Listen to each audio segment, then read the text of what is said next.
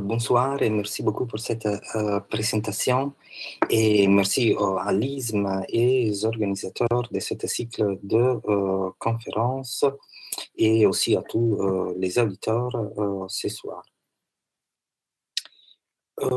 D'abord, je souhaite clarifier brièvement le contexte historique et sociale des études médicales en langue persane euh, en Sud-Sud.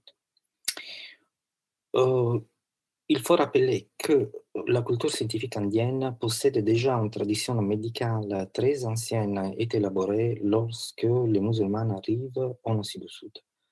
Il s'agit de euh, la médecine ayurvédique, qui vous connaissez certainement, dont les textes euh, sont rédigés en langue sanscrite et les premières de de euh, Charaka datent environ du début de l'ère chrétienne.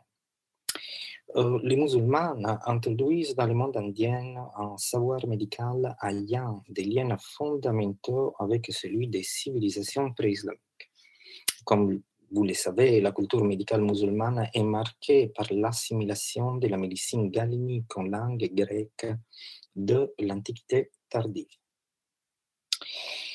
Euh, c'est surtout à partir du début du IXe siècle, sous le califat abbasside de Bagdad, que euh, les œuvres de Galien, avec celles d'Hippocrate, de euh, Dioscoride et d'autres, mais aussi des textes scientifiques indienne et iranienne sont traduits en arabe et circulent dans le monde musulman.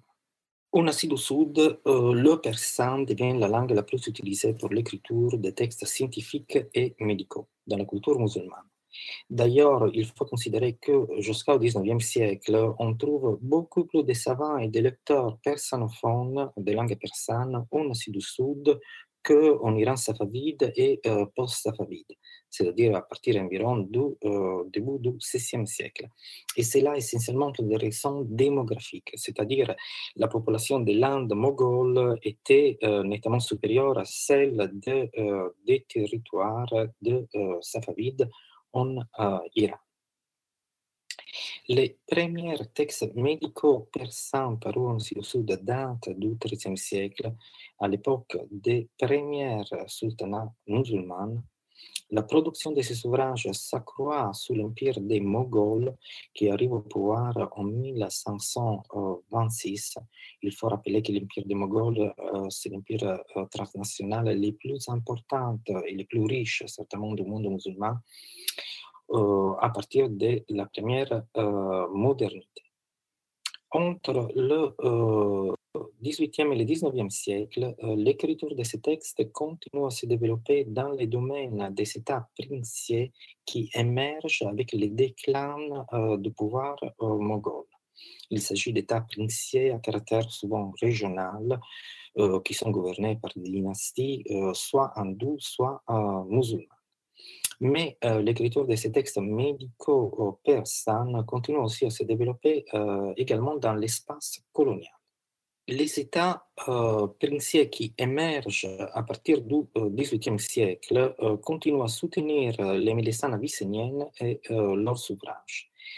Et à la période coloniale, de nombreuses institutions et collèges de médecine ayurvédique et avicénienne sont établis en Inde, souvent empruntés au modèle colonial.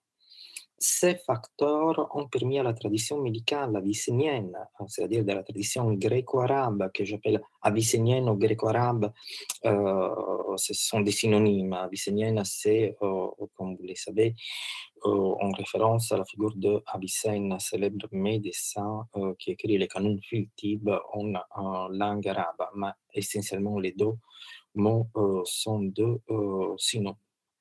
Et donc, ce sont ces facteurs qui ont permis à la tradition médicale abyssinienne de perdurer en Asie du Sud jusqu'aux époques coloniales et post-coloniales, alors que dans la majorité du monde arabe et musulman, il est en train de disparaître, euh, comme vous le savez, en raison de la compétition du savoir moderne occidental. Euh, entre le euh, 14e et le 19e siècle, les médecins euh, musulmans sud au sud. Et vous pouvez voir ici dans cette slide un petit peu la chronologie des dynasties que euh, j'ai évoquées jusqu'à maintenant. Euh, à gauche, vous voyez les euh, pouvoirs transrégionaux et à droite, les pouvoirs régionaux. Donc, au début, le sultanat de Delhi, suivi par la création de plusieurs sultanats régionaux à Malba, Cachemire, dans les Décan.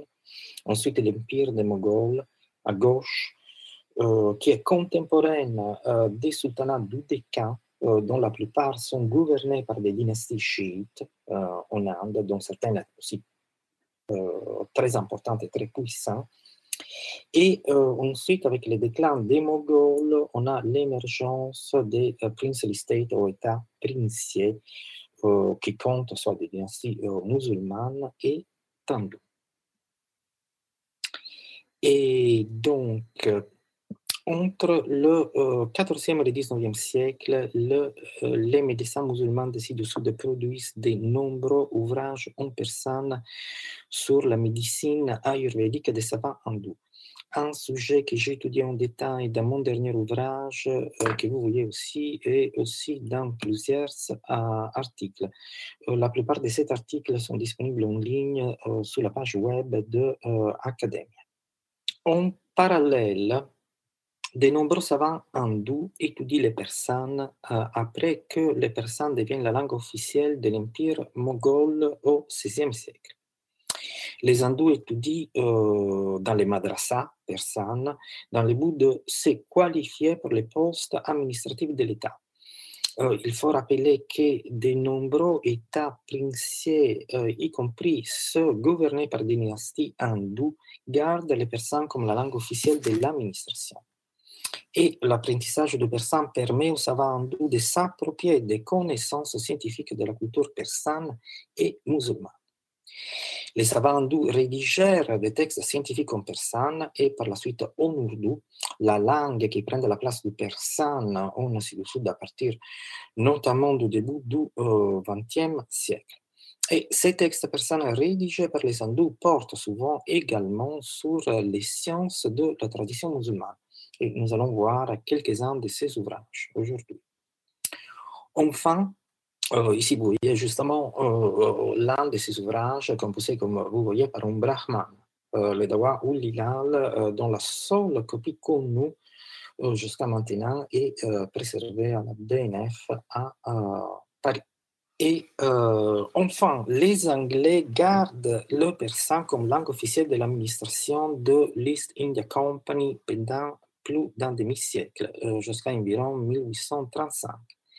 Et plusieurs textes scientifiques et médicaux en persan sont composés ou traduits et traduits par les membres de l'élite britannique entre le XVIIIe siècle et la première moitié du XIXe euh, siècle. Vous pouvez voir ici certains de ces textes comme ceux euh, composés par Sir John Murray, certains de ces textes, comme le euh, Tashrikul qu'il s'agit d'une pharmacopée en persan euh, très détaillée, ont été également illustrés avec des miniatures. Euh, cette copie qui est préservée à la bibliothèque de Berlin, par exemple, est illustrée par, je pense, plus d'une centaine de miniatures. Donc, euh, mon intervention aujourd'hui aborde la question des rapports pédagogiques entre savants hindous et musulmans dans les domaines des études médicales. J'envisage deux aspects principaux. Le premier est la formation des réseaux pédagogiques multiculturels des savants hindous et musulmans de langue persane, qui parfois maîtrisent également l'arabe et souvent l'ourdou à l'époque coloniale.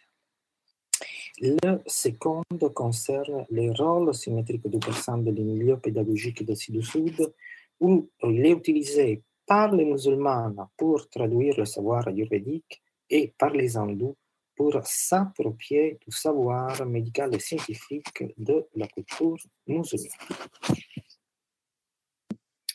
Il faut rappeler que d'autres institutions sont concernées par ce type d'interaction et pas euh, seulement les institutions pédagogiques. Les cours les souverains et, des souverains et des nobles sont des espaces importants pour l'échange des notions et pratiques scientifiques entre savants de différentes cultures. De nombreux savants hindous sont employés au cours des souverains et des nobles musulmans, euh, comme les mouchis, c'est-à-dire les secrétaires, les astronomes, les astrologues et les médecins. Certains hindous arrivent même à occuper les postes de chefs des médecins au cours musulman, comme Bhimaji, qui occupe le poste de Raïs Latiba, c'est-à-dire le chef des médecins, à la cour du sultan chiite Ibrahim Adil Shah de euh, Bijapur, un sultan euh, qui nourrit un intérêt profond pour la culture et notamment pour la musique indienne. Vice-versa, à l'époque de cet princier, les médecins musulmans sont déployés au cours de Maharaja Hindu. Un cas emblématique est celui des Sharifi, l'une des familles les plus importantes de euh, médecins musulmans de l'époque britannique. Et plusieurs membres de cette famille sont employés par les Maharajas hindous de Gwalior, Jaipur et euh, Patiala. Euh, ici, vous pouvez voir les mausolées d'Ibrahim Adil Shah euh, au Deccan à Bijapur, une ville sur laquelle nous allons euh, revenir pour ce qui concerne l'hôpital qui a été établi dans cette ville. Les médecins ayurvédiques peuvent même aspirer à se voir attribuer un mansab, c'est-à-dire euh, les postes d'officier de l'armée moghole, euh, l'un des attributs principaux du pouvoir aristocratique en Asie du Sud. Par exemple, l'empereur moghol Jahangir donne un mansab de 800 soldats au médecin Ragnar tandis que Khurshid Jah, un membre d'une importante famille aristocratique de euh, Hyderabad, attribue un mansab à Hakim euh, Rajullah. Hmm, Hyderabad, à l'époque de, euh, de l'état princier des Nizam, constitue les plus importantes principautés musulmanes de l'Asie du Sud, une principauté très importante, très riche aussi à cette époque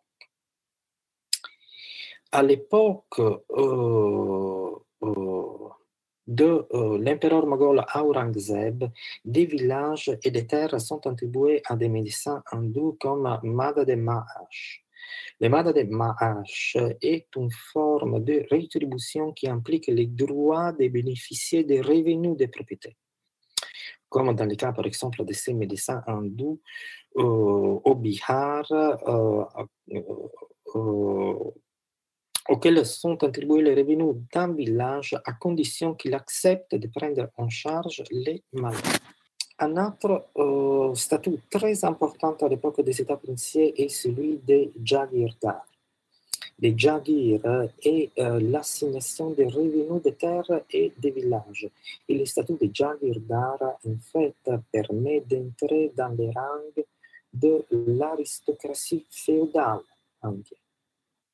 Et donc, vous voyez des exemples. Euh, euh, Waris Ali Khan, un membre de, euh, cette famille des Sharifi, une famille très importante des médecins à cette époque, reçoit un jagir de, de Maharaja Rav de Gwalior, tandis que Pratap Singh de Jaipur récompense Wasil Khan, qui était toujours membre de la famille des Sharifi, avec un jagir dit C'est intéressant de voir que Wasil Khan était aussi euh, nommé à la tête du département des informations d'Arvi Khabar de ces Maharaja hindous. C'est très intéressant parce que le département des informations, c'était euh, comme le département des renseignements, des services secrets.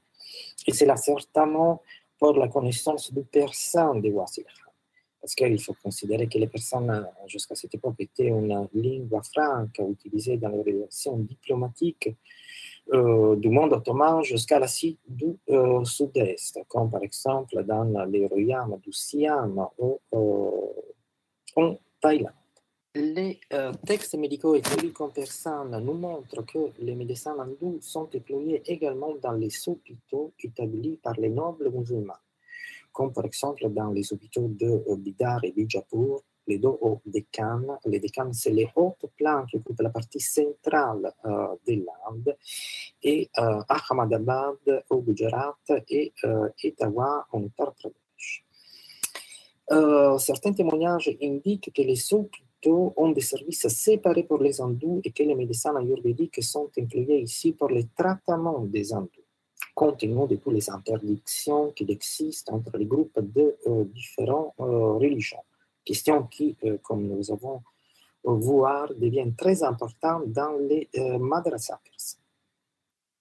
D'ailleurs, à l'époque de Shah des services séparés pour les hindous sont introduits dans les caravansérails établis sur les routes indiennes et entretenus aux frais de l'État.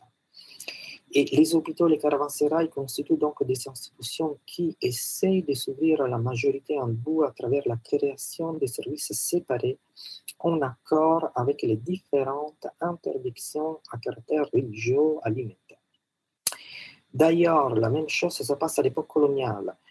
Par exemple, l'étude très intéressante de Christiana Bastos sur les hôpitaux établis à Goa par les Portugaises montre que ces institutions arrivent à gagner la confiance des Indiennes seulement avec l'introduction des services séparés différents groupes religieux. Et vous pouvez voir ici certaines de ces institutions comme l'hôpital Nizami à Hyderabad, euh, établi à l'époque de Osman Ali Khan.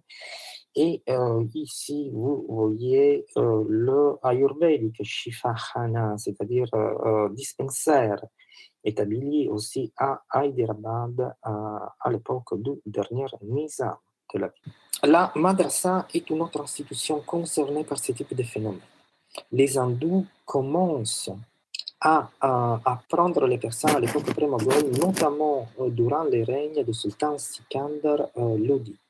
Cependant, c'est à l'époque moghole que ce phénomène devient plus important et c'est là à partir du règne de l'empereur moghol Akbar, où les personnes est déclarée la langue officielle de l'empire. Au cours des deux siècles suivants, de nombreuses générations d'étudiants hindous se forment dans les madrasas persans. parmi les groupes les plus concernés par ce phénomène, on trouve en particulier les euh, et les kayastas, c'est-à-dire les... Euh, à la madrasa, les hindous étudient les matières de la tradition scientifique persane. L'enseignement des disciplines rationnelles et scientifiques se développe notamment à l'époque moghole grâce aux réformes réalisées sous Akbar. Les ministres et historiens de la cour Abul Fazl al-Ami donnent une liste détaillée des matières étudiées à cette époque. Vous pouvez voir ici euh, la liste, ce qui inclut la médecine. Cette révision du cursus euh, de euh, madrasa accroît l'influence des disciplines scientifiques et des savoirs techniques et elle marginalise la place des études religieuses islamiques. La réforme du cursus a pour but de former des fonctionnaires maîtrisant les disciplines techniques. En même temps, elle reflète l'orientation de la politique religieuse de Akbar, qui entendent limiter l'influence des oulémas musulmans dans son empire.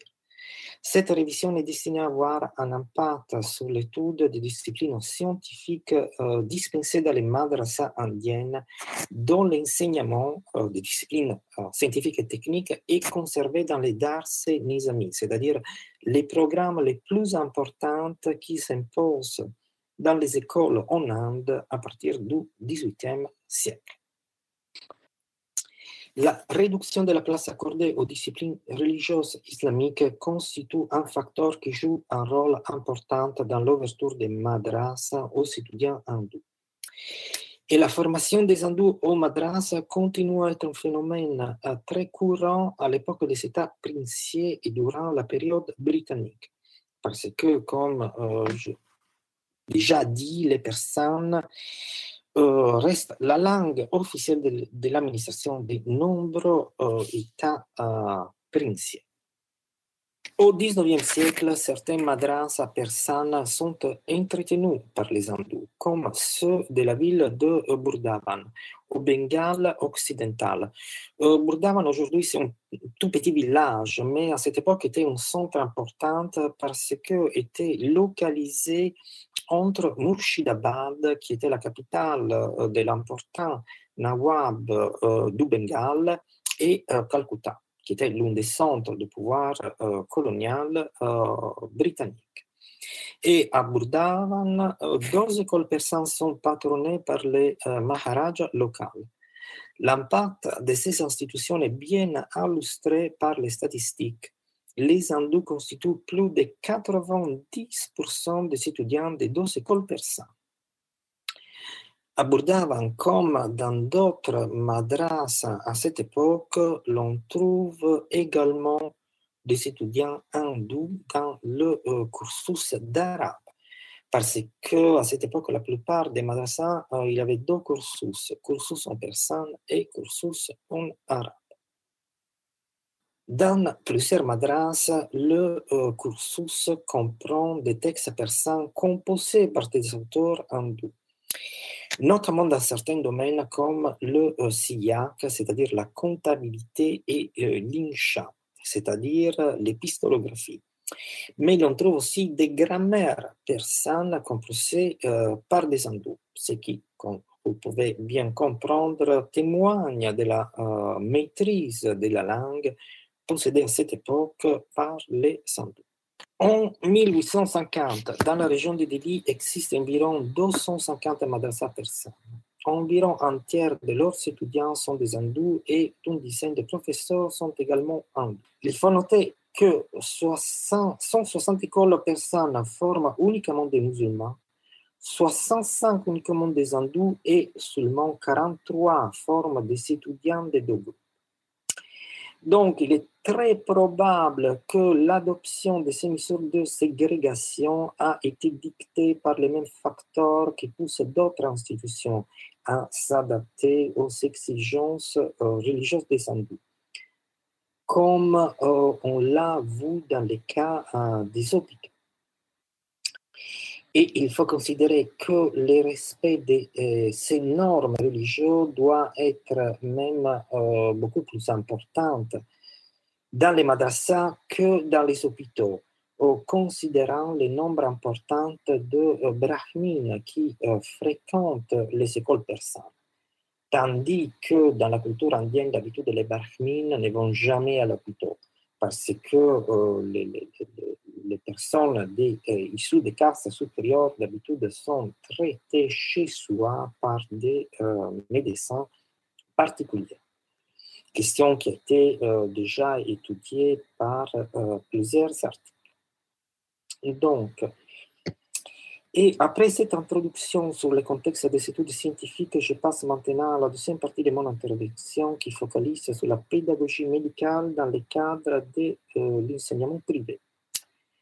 Il faut noter que des textes médicaux sont également dans certains madrasas de l'étude. Cependant, les madrasas ne jouent pas le rôle principal dans la avancée des médecins.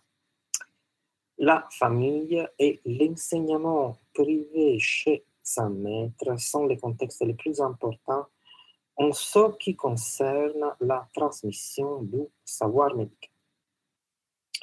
On transmet au sein des familles les secrets les mieux gardés de la pratique médicale comme les formules expérimentées et l'art difficile du diagnostic du pouls. C'est seulement à l'époque coloniale que le pouvoir de l'enseignement privé des familles est partiellement redéfini par l'établissement de nouvelles écoles de médecine traditionnelles inspirées par les modèles coloniaux. Et donc la formation médicale est liée au cadre maître-disciple, un binôme qui joue d'ailleurs une par de forme de transmission du savoir dans la culture musulmane indienne, que ce soit dans le milieu scientifique ou dans les milieux. Et ces caractéristiques de l'éducation médicale musulmane euh, euh, ne sont pas euh, ne sont pas très différentes des formes d'enseignement typiques du contexte indien où les rapports maître-disciple ainsi que la transmission du savoir dans le cadre de la famille constituent euh, des éléments importants de l'enseignement des matières scientifiques. Plusieurs auteur, traducteur musulman de textes persans qui traitent du savoir ayurvédique ont étudié avec euh, des maîtres hindous. Euh, deux exemples, euh, je ne vais pas décrire tous ces cas, mais je vais vous donner quelques exemples importants. Euh, en particulier euh, ceux de Shihabuddin Nagauri et Mohammad Qasim Firishta, qui sont des exemples très importants. Compte tenu que leurs ouvrages médicaux en personne connaissent une grande diffusion euh, parmi les savants des cultures persanes en Asie du Sud. Par exemple, nous savons que l'ouvrage de Shahibuddin Nagauri était euh, lu par de euh, nombreux savants hindous euh, parce que nous possédons pas mal de copies manuscrites de ces ouvrages qui ont été copiés par des copistes hindous, les mêmes pour l'ouvrage de Firishta. Par exemple, pour l'ouvrage de nous avons, nous, avons même des copies manuscrites qui ont été par euh, des médecins britanniques euh, de langue euh, persane en Asie du. Et donc, ces deux auteurs sont des exemples significatifs de ces, de ces rapports pédagogiques. Au XIVe siècle, euh, Shihabuddin Nagauri, un savant qui a vécu entre le Rajasthan et le Gujarat, offre un témoignage de sa formation dans, dans les chapitres à caractère autobiographique de Shifa ul Marat. Euh, un ouvrage euh, en persan. Euh, Nagauri raconte avoir étudié avec un maître musulman et avoir par la suite beaucoup fréquenté les yogis dans le but d'améliorer sa connaissance euh, de la médecine. Euh, les yogis sont les euh, ascètes. C'est l'une des sectes principales sectes Et les Shifa ou est un ouvrage très important dans l'histoire des interactions entre les deux cultures médicales. Car euh, Nagauri propose ici une synthèse des doctrines, des humeurs, de la pensée ayurvédique et de la médecine euh, gréco-arabe. Question que euh, j'ai abordée dans l'article qui est mentionné ici. Muhammad Qasim Indusha Firishta est davantage connu pour être historienne et l'auteur de euh, Gulshan Ibrahim, une histoire des dynasties musulmanes de l'Asie du Sud euh, dont l'introduction inclut une descente des Roudois hindous avant l'arrivée des musulmans. Cet ouvrage historique de, euh, euh, de Firishta connu une, euh, une circulation importante jusqu'à l'époque coloniale parce est traduite en anglais et édité en personne et traduite en anglais par les membres de, de l'administration coloniale britannique et constitue l'une des sources plus, l'une des sources historiques sur l'Inde les plus importantes utilisé euh, par les Occidentaux au début de l'époque coloniale. Firishta était aussi un médecin euh, qui écrit un ouvrage sur la médecine ayurvédique, un ouvrage monographique sur la médecine ayurvédique qui connu, comme j'ai déjà dit, une diffusion euh, importante. Et Firishta étudie avec les maîtres indiennes Chaturbuj al-Hind et à la cour de Bijapur, il est en contact avec Bimaji, vous rappelez euh, les médecins hindous qui étaient les chefs des médecins du sultan musulman Ibrahim Ali Shah. Et dans son Dastur Latiba, euh, justement, euh, Firishta écrit, il mentionne aussi deux médicaments qui étaient utilisés par Bimaji à la cour de sultan Ibrahim Adil Shah. Un autre exemple toujours que vous voyez ici au Décan, à Golconde, cette fois un traducteur, Mohamed Kouli Jami, qui réalise une traduction en persane en vers du euh, Koka Shastra ou Ratirakasya, un ouvrage euh, sur l'art érotique, sur l'érotologie, mais avec aussi des chapitres médicaux assez importants euh, en sanskrit. À la fin de l'introduction, il explique avoir rencontré des difficultés considérables dans son travail et avoir été obligé de rendre visite aux personnes expérimentées dans cet art. Les yogis, les 107 itinérants, pour approfondir ses connaissances dans ce domaine. On trouve des exemples euh, de ces gens euh, jusqu'à l'époque coloniale. Par exemple, Hari Govind, qui était l'un des euh, médecins ayurvédiques plus célèbres de l'époque coloniale, compte parmi ses élèves plusieurs médecins musulmans, parmi lesquels Hakim Mohammed Ali Khan Naqshbandi et Hakim Bakir les deux euh, sont en fait des soufis. Le premier est un Naqshbandi, tandis que Hakim Bakir Hussein est le troisième fils de Khwaja Mahbub Allah un maître soufi euh, très renommé de Hyderabad à cette, à cette époque. Et euh, en 1906, Sadiq Hussein, un autre élève de Hari Govind, ouvre à Hyderabad une école privée de médecine ayurvédique en collaboration avec des collègues hindous. Donc, on trouve même des médecins musulmans qui, jusqu'à l'époque coloniale, ouvrent des écoles de médecine ayurvédique.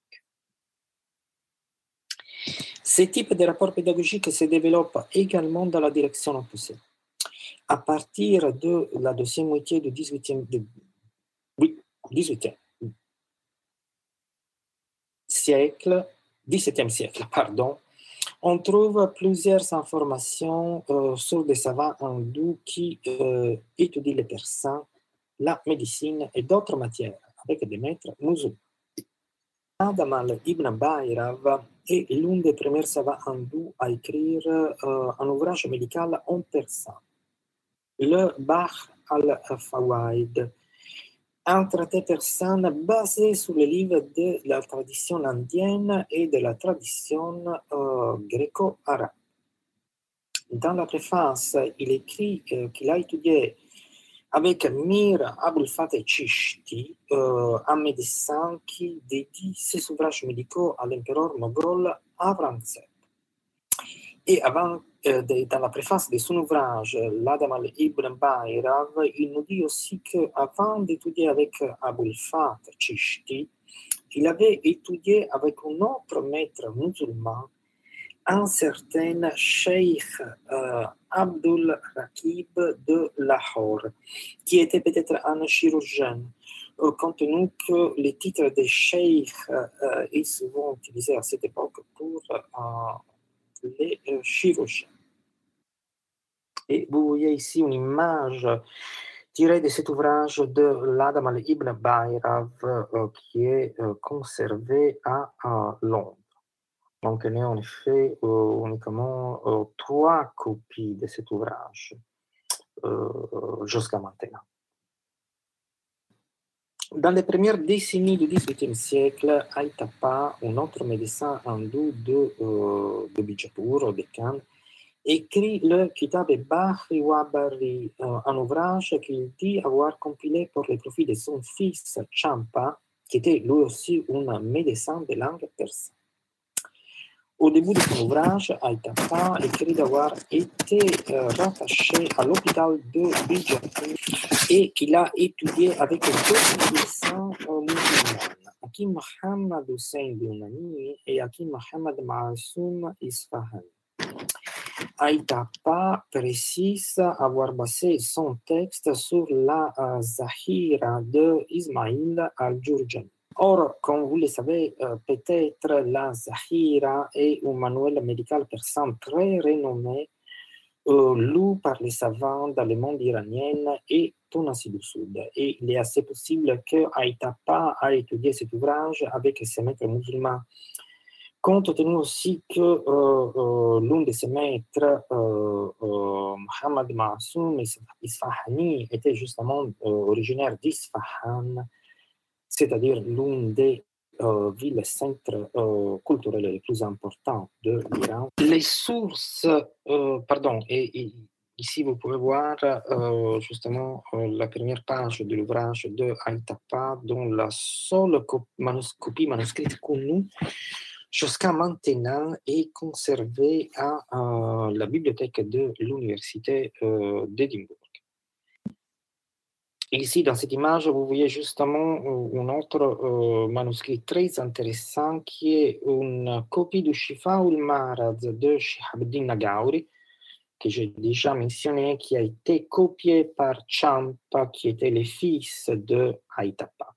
Donc, qui nous montre de manière très claire que dans cette famille de médecins hindous, on, euh, euh, transmet la connaissance de la langue persane et euh, des textes médicaux persans. Donc, les sources sur les savants à l'époque coloniale sont beaucoup plus détaillées grâce surtout à la composition de quelques biographies, c'est-à-dire les taskirat des médecins qui sont composés à cette époque en ourdou en langue ourdou, la langue qui, comme je dis, prend la place du persan dans les études scientifiques en Asie du Sud à partir du début du XXe siècle. Et donc, ces ouvrages, ces biographies nous donnent vraiment beaucoup d'informations, soit sur les médecins hindous et sur les médecins musulmans.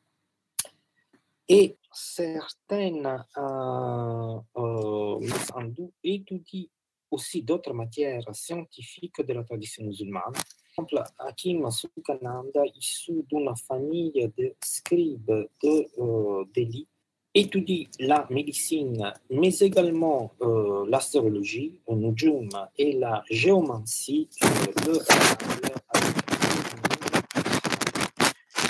et euh, comme de nombreux autres lettrés hindous des époques mogholes et coloniales, il compose des poèmes en persan et cette littérature poétique composée en persan par les hindous a été étudiée en particulier par un collègue italien, euh, Stefano Pelli, à l'université Ca' Foscari à Venise, qui a fait sa thèse à ce sujet ensuite, qui a été publiée et qui ensuite a, produit un nombre assez important d'articles euh, justement à ces sujets, euh, des textes poétiques en persan composés par les savants euh, hindous, en particulier les, les, poèmes qui ont été composés par les disciples de Bédil l'un des poètes musulmans les plus importants de l'époque moghole tardive, qui était aussi un soufi, dont la poésie, dont les poèmes sont très inspirés par la symbolique soufie.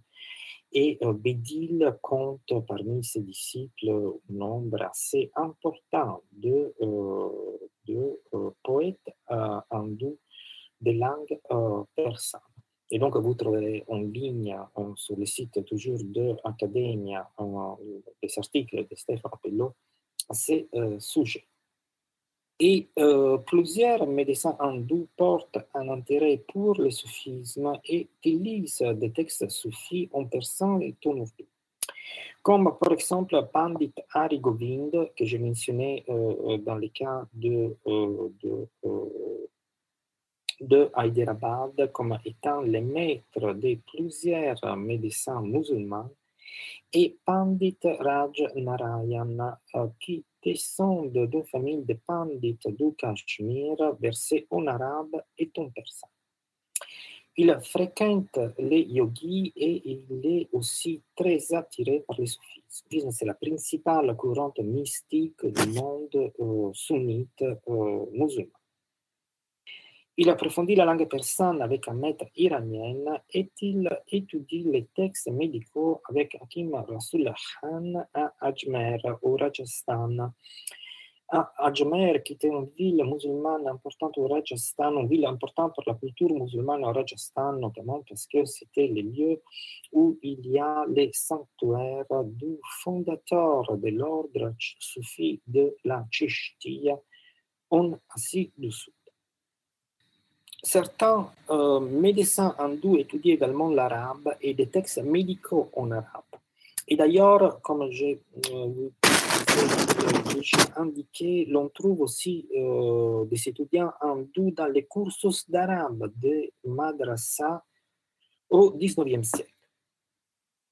par exemple, Swami Kedarnath de Meerut étudie avec deux médecins musulmans, Kazi Ziauddin et Hakim Fasihuddin. Parmi les textes qu'il étudie en arabe, on remarque un commentaire du Kitab ul-Asbab wal-Alamat de Nijamuddin Samarkandi. Un ouvrage sur la pathologie composé en Asie centrale euh, à Samarkand qui connaît une grande diffusion euh, en Iran, en Asie centrale et euh, également en Asie du Sud. Les biographies des médecins en ourdou composées à l'époque coloniale sont des sources importantes également pour la connaissance des matériaux pédagogiques et des textes qui sont utilisés dans le cadre de l'enseignement privé dans les familles de médecins. Par exemple, Raj Sital Prashad Jaini, qui descend d'une famille de médecins ayurvédiques de Farooq Nagar, étudie la médecine chez Hakim Khairullah Beg, avec lequel il lit plusieurs traités dans les euh, de Akbar Arzani, qui était un manuel d'introduction à la médecine.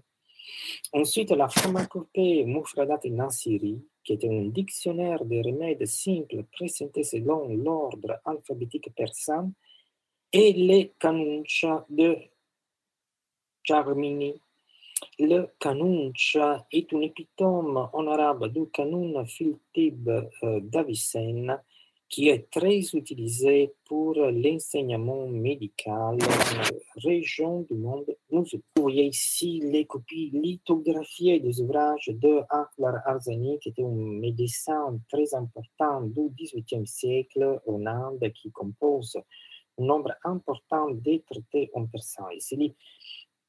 Euh, ces, copies lithographiées sont les mêmes copies qui étaient utilisées à cette époque euh, dans l'enseignement. Euh, en parallèle, jusqu'à l'époque coloniale, plusieurs médecins hindous étudient la langue persane directement dans leur famille, comme par exemple dans les cas que nous avons déjà vus de Aitapa et de Champa, dans lesquels la, transmission du savoir médical persan non, est réalisée dans le cadre de la famille. Divan Man Singh, euh, qui est une médecine ayurvédique de Farooq Nagar, il participe aux activités du All Indian Vedic and Unity Big Conference, étudie le persan avec son grand-père. Et euh, un autre exemple est celui de Gokul Chand, euh, Chand qui était originaire de Dolar qui étudie les personnes euh, toujours avec son grand-père, avec lequel il lit l'ouvrage de Abulfaz Alami, euh, l'ouvrage historique que j'ai déjà mentionné qui évoque justement les euh, cursus des madrasas à l'époque mogol. Et ensuite, il se forme avec des médecins musulmans avec lesquels il étudie à nouveau les textes de Akbar Arzani et et les canons type de Avicenne. Je passe maintenant euh, aux conclusions. Les sources persanes et tourdou offrent une image de la classe médicale indienne marquée par d'importantes interactions pédagogiques entre maîtres et élèves des différentes cultures scientifiques. La euh, réciprocité des formes d'appropriation du savoir de l'autre soulève la question de comment utiliser d'une manière non dichotomique des euh, catégories comme ayurvédique, euh, ou hindou et musulman pour définir euh, des aspects d'institutions pédagogiques qu'on ne peut pas délimiter de manière exclusive lorsque on regarde leur fonction dans la société, comme dans le cas des euh, madrasa persanes et de l'enseignement euh, privé dans le cadre de la famille.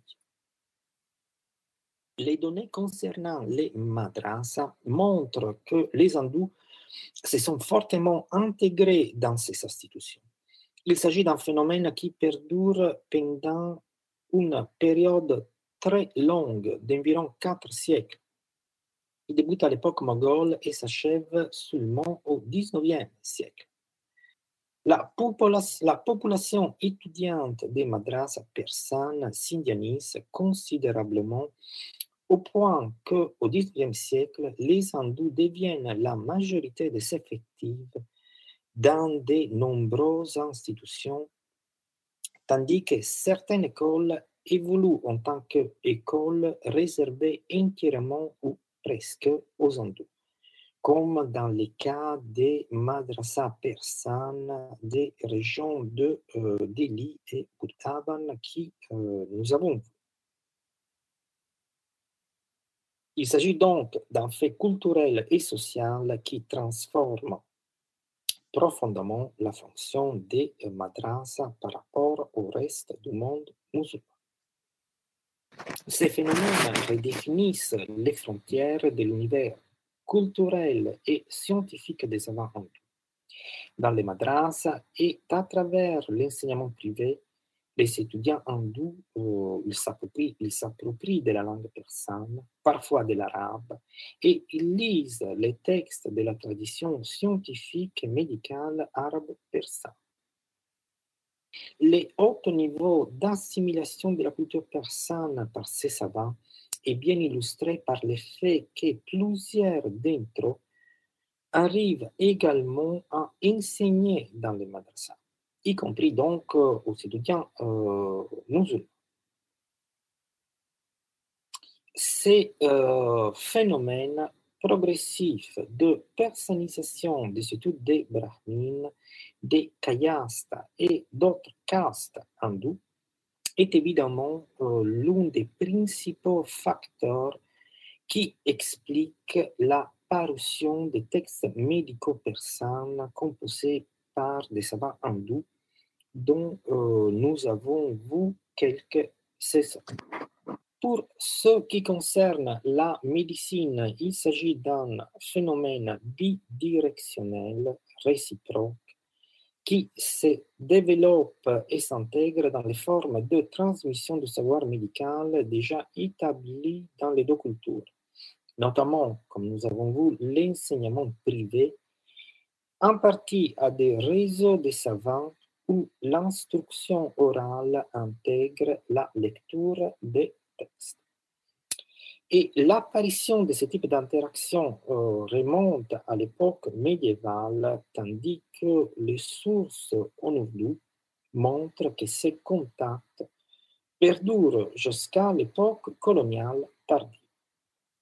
Ils se raréfient par la suite avec le déclin des formes pédagogiques sur lesquelles ils se basent, avant de disparaître tout à fait à l'époque postcoloniale avec la création des collèges modernes euh, pour les médecines traditionnelles ayurvédiques et avicéniennes, des écoles distinctes, séparées, qui renforcent les divisions et les identités sectaires et exclusivistes euh, des. Aujourd'hui, il existe en Inde une très forte compétition entre les deux traditions médicales et tout euh, ce type d'interaction euh, qui était, comme nous avons vu, très vivant jusqu'à l'époque coloniale, ont été presque totalement cancellés euh, de l'histoire, l'histoire officielle présentée par les institutions de médecine ayurvédique